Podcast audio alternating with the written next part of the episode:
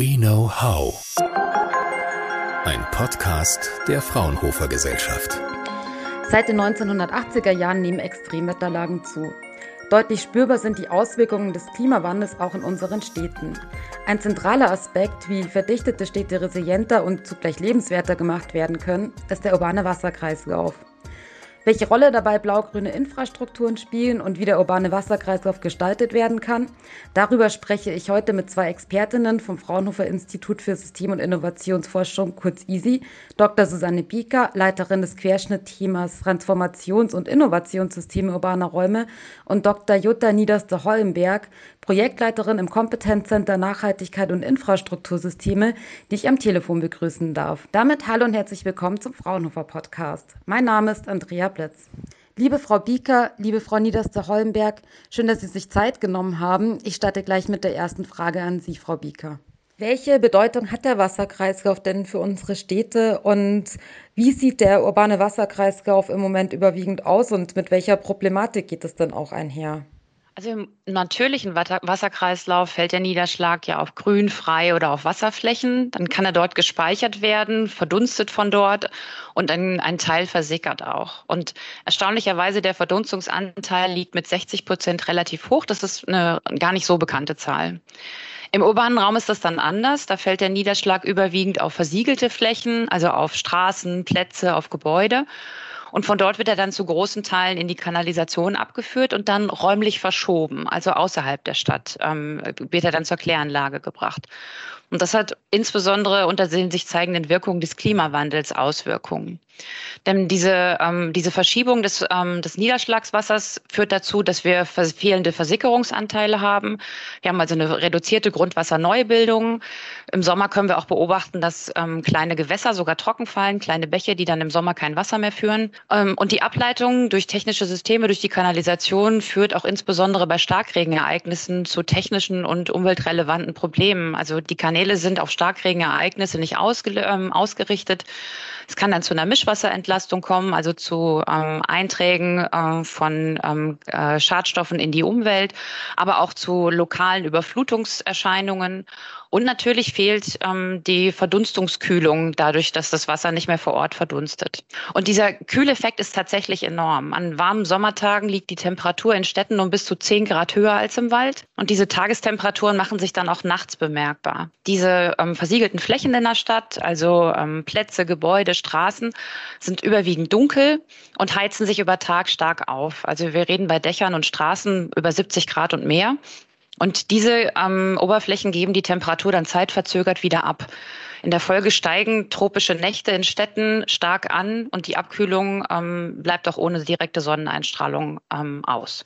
Frau Niederste-Hollenberg, wie würde denn ein optimaler, nachhaltiger Wasserkreislauf im urbanen Kontext aussehen und warum ist der denn so wichtig? Das Niederschlagsregime ändert sich im, im Zuge des Klimawandels. Das spüren wir inzwischen relativ deutlich. Ähm, man kann es auch in Simulationen in den Klimaszenarien sehen, aber wir merken es tatsächlich auch im realen Leben. Es geht so ein bisschen weg von dem, was wir eigentlich kennen in den gemäßigten, im gemäßigten Klimazonen, dem relativ gleichmäßigen Niederschlag im Jahresgang hin zu ähm, Trockenperioden, die länger andauern und Starkregenniederschlägen, die eben auch deutlich stärker sind als früher.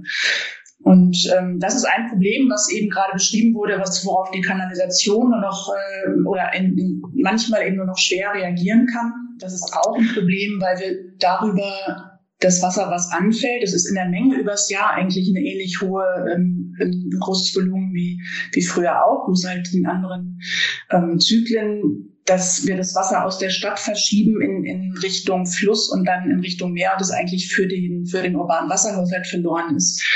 Und dem entgegenzuwirken, das ist das Ziel von einer nachhaltigen Wasserbewirtschaftung im urbanen Raum. Das kann man erreichen ähm, im Wesentlichen über eine Speicherung, Retention, Nutzung und ähm, Versickerung vor Ort und zwar in, in, unterschiedlichen, in unterschiedlicher Ausprägung, also möglichst naturnah. Die Verdunstungskühlung, die eben durch Grün geschaffen wird, die Speicherung vor Ort, um Regenwasser nutzbar zu machen, auch für eine Bewässerung oder in den Gebäuden, hilft, die Wassereffizienz zu erhöhen und diesen naturnahen Wasserhaushalt auch für stark besiedelte urbane Räume ein Stück weit zumindest wiederherzustellen.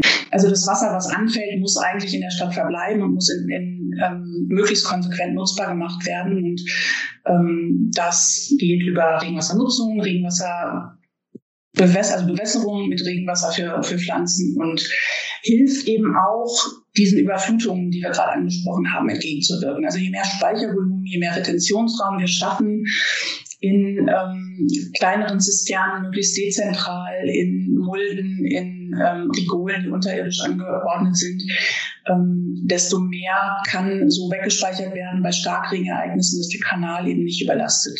Sind das denn jetzt schon klassische blau-grüne Infrastrukturen, die Sie gerade benannt haben? Oder anders gefragt, was genau versteht man denn darunter und welchen Mehrwert bieten denn diese blau-grünen Infrastrukturen überhaupt? Teilen. Also man kann auch mit ähm, graue Infrastrukturen, das ist so das Klassische, also die Kanalisation, aber vielleicht auch dann Zisternen, die Regentonne, die im Garten steht. Und in Richtung grüne Infrastrukturen ist dann ähm, alles das, wo man auch Wasser nochmal zwischenspeichern kann. Das können auch in großen Rasenflächen einfach Vertiefungen sein. Also über den, über den Rasen wird ja der Niederschlag dann aufgenommen. Und wenn man an, ähm, in großen Bereichen so eine 10, 15 Zentimeter Vertiefung hat, dann hat man einfach eine stehende Wasserfläche nach einem Starkregenereignis. Und dann kann das Wasser von dort aus ähm, verdunsten oder dann auch ähm, verzögert versickern.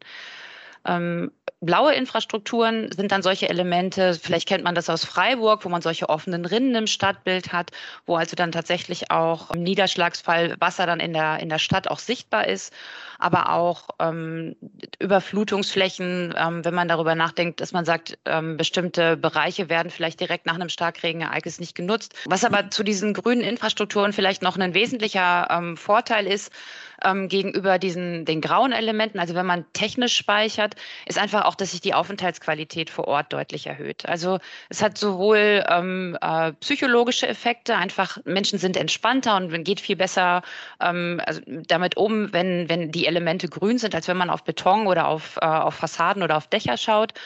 Aber auch physiologisch ist es einfach so, dass es immer wieder die, ähm, die Abkühlung durch die Verdunstung, in dem Moment, wo die Verdunstungsraten erhöht werden, ähm, können wir einfach die äh, Temperatur deutlich reduzieren.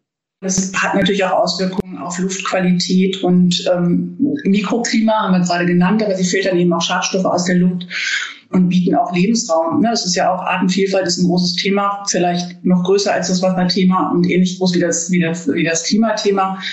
Ähm, also auch der, der Lebensraum für Arten, die Biodiversität in Städten wird dadurch gefördert. Blaugrüne Infrastrukturen sind natürlich im Vergleich zu den großen unterirdischen Bauwerken erstmal kostengünstiger. Andererseits haben wir diese großen unterirdischen Bauwerke schon und sind damit sozusagen technisch in einer gewissen Pfadabhängigkeit weil es schwierig ist, so ein großes System, was ja über ein ganzes Stadtgebiet irgendwie organisch gewachsen ist, ähm, sofort auf einmal auszutauschen. Das ist auch überhaupt nicht weder erforderlich noch gewünscht. Also es geht, glaube ich, am Ende schon um eine gute Kombination dieser Systeme. Ähm, und man muss genau gucken, wo in welchen Kombinationen auch ähm, graue Infrastruktur zusätzlich benötigt wird weiterhin zum Beispiel als, als unterirdischer Speicherraum oder eben auch weiterhin wie jetzt auch als Ableitung. Und ähm, wo man weitgehend auf blau-grüne Infrastrukturen umbauen kann, das kann man in Modellen simulieren mit fiktiven Starkregenereignissen gucken, ähm, wie, wie die Stadt sozusagen unter verschiedenen Strukturen ähm, oder Konzepten darauf reagiert. Wir haben, wir haben ein Konzept entwickelt, bei dem der Umbau sukzessive erfolgen kann, immer da, wo sich sozusagen ein Gelegenheitsfenster ergibt Gelegenheitsfenster können sich ergeben durch ähm, Sanierungszyklen, die anstehen oder dadurch, dass Abschreibungszeiträume abgeschlossen sind und dadurch Finanzmittel frei werden. Ähm, immer da können eben blau-grüne Infrastrukturen umgesetzt werden und funktionieren dann auch als, als Insellösung erstmal und bei immer weiteren Auf, Ausbau mit immer weiteren Gelegenheitsfenstern entsteht dann sukzessive ein Netz, sodass da auch die finanzielle Belastung sich im Rahmen hält. Wenn man von der Umsetzung spricht, dann kommt man ja auch auf die Technologien. Welche gibt es denn da aktuell und wie schnell schreitet denn die Implementierung voran? Also die Technologien, das klingt immer so hochtechnisiert, das sind ja vielfach teilweise ähm, dann auch wirklich naturnahe Lösungen. Ähm, wie vorhin auch schon angesprochen, also redet man über Gründächer oder über grüne Fassaden oder teilweise wirklich nur über Mulden oder Vertiefungen ähm, in verstehenden Grasflächen oder ähnliches. Also die Technologiebreite ist auch von hochtechnisiert bis ganz low-tech ganz groß. Technisch ist es nicht die Herausforderung. Technisch ähm, haben wir diverse Möglichkeiten, da auch schon zu reagieren. In kleinen Teilen, also was ähm, Gründächer oder grüne Fassaden angeht, ähm, kommen die Kommunen immer mehr, ähm, gehen immer mehr in die Richtung, dass sie eine Notwendigkeit darin sehen, ähm, solche ähm, die Umsetzungen auch zu fördern. Es gibt mittlerweile sehr viel Material, wo man ähm, Hilfestellungen bekommt, wo man auch äh, Informationen bekommt über Kosten, über bis zu Handwerkern, welche Pflanzen einzusetzen sind ähm, und auch immer mehr ähm, Programme, die sich auch direkt an die Bürger wenden, um da wirklich im privaten Bereich auch was zu machen. Und das ist tatsächlich auch ein ähm, Punkt, weshalb die Umsetzung nicht so groß in der Fläche ist, ähm, wie man sich es vielleicht wünschen würde. Ähm, es liegt einfach daran, dass wir in dem Moment, wo wir ähm, über private Flächen sprechen, über Dächer, über Fassaden, ähm, tatsächlich auch viele Einzelakteure und viele Einzeleigentümer haben und dass man da eine sehr große Zahl an Personen überzeugen muss und auch dazu befähigen muss, solche, solche Umsetzungen durchzuführen.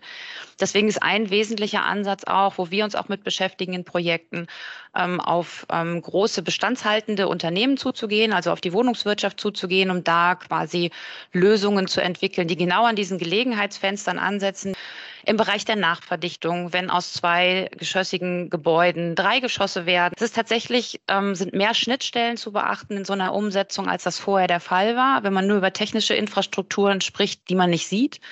Man hat Berührungspunkte mit Bewohnern und das ist sicherlich ein Faktor, warum es auch immer etwas herausfordernder ist in der Umsetzung. Jetzt haben Sie die Herausforderungen angesprochen. Welchen steht man denn da so gegenüber? Gerade auch in Bezug auf Nachverdichtung, Sanierung und Neubauprojekte. Projekte? Also Wohnraum schaffen ist ja im Moment ein ganz großes Thema und auch ein wichtiges Thema. Und ähm, ich denke, so in, in urbanen Räumen gibt es ganz grob zwei Strategien. Das eine ist am Rand immer weiter in die Fläche zu bauen und das andere ist im urbanen Raum selber im Kern nachzuverdichten. Und an beiden Stellen muss man, muss man ansetzen, neben dem, ähm, was Frau Rika gerade beschrieben hat, was, was den Bestand angeht ähm, alles, was am Rand stattfindet, was Neubau ist, was Neu, Neu, Neubaugebietserschließung ist, muss eigentlich von vornherein von der Kommune schon so geplant werden und dann eben auch in Flächennutzungs- und Bebauungsplänen so festgelegt sein, dass da Wasser, nachhaltige Wasserbewirtschaftung auf jeden Fall ähm, fixiert ist und gemacht wird. Also gerade in schnell wachsenden und groß wachsenden Ballungsräumen ist es, ist es ähm, immanent wichtig, weil eben auch natürlich der Trinkwasserbedarf in solchen Ballungsräumen immens groß ist und den muss man ohnehin mittelfristig mit Blick auf die Klimaveränderungen äh, anpassen. Das andere ist die Nachverdichtung im im, im Gebiet selber. Wenn man diese Nachverdichtung vorantreibt, Baulücken schließt, Abstandsregelungen ähm, verringert oder eben Abstände verringert, und gerade dann ist es wichtig, um die Lebensqualität einigermaßen zu erhalten, möglichst viel Grün trotzdem in die Stadt zu bringen und diese, diese Flächen, die dann noch übrig sind, ähm, nicht auch noch zu versiegeln und grau zu machen. Für Grün in der Stadt braucht es Wasser. Das ist, ähm, ist unabdingbar. Das kann man nicht auch noch mit Trinkwasser bewässern. Dann ist es hier umso wichtiger auch Wassereffizienzmaßnahmen, Wasserspeicherung, alle verfügbaren Wasserressourcen. Das geht über das Regenwasser hinaus. Da würde ich auch Abwasserteilströme mit, mit einschließen. Also es gibt ja unterschiedliche Qualitäten von Abwasserströmen und die sind unterschiedlich stark belastet und man kann durchaus beispielsweise Grauwasser aus der Dusche das aufzubereiten und weiter zu nutzen, sei es zur Bewässerung oder auch als Toilettenspülung, ist überhaupt kein Problem. Das ähm, geht gut und würde ein Drittel des Trinkwasserverbrauchs den Haushalten einsparen. Jetzt stellt sich mir zum Abschluss natürlich noch die eine Frage, wie sieht die Stadt der Zukunft aus? Grün, blau, bunt. Genau, ich glaube in Schritten Hybrid. Also wir, es ist eigentlich kommen wir damit, womit wir angefangen haben, zu den ersten, zu den ersten Aussagen. Also der Ansatz mit blauen und grünen Infrastrukturen. Es geht gar nicht darum, von heute auf morgen alles, was wir bislang kennen, an technischen und an grauen Infrastrukturen zu ersetzen. Es ist tatsächlich ähm, der Ansatz zu sagen, wir finden komplementär gute Lösungen, die dann vor Ort für einen etwas naturnaheren Wasserkreislauf sorgen und gleichzeitig ähm, eine bessere Aufenthaltsqualität, ein besseres Stadtklima schaffen. Also ich glaube, es ist ein Weg. Also blau, grün, bunt, mit mehr Zentr also mit, mit, mit stärkerem Fokus auf den Menschen, der dort lebt. Wie blau-grüne Infrastrukturen im urbanen Raum umgesetzt werden können, welche Vorteile das bietet und warum die Dringlichkeit groß ist, darüber habe ich in der heutigen Folge des Fraunhofer Podcasts mit Dr. Susanne Bieker und Dr. Jutta Niederster-Hollenberg vom Fraunhofer Institut für System- und Innovationsforschung ISI gesprochen.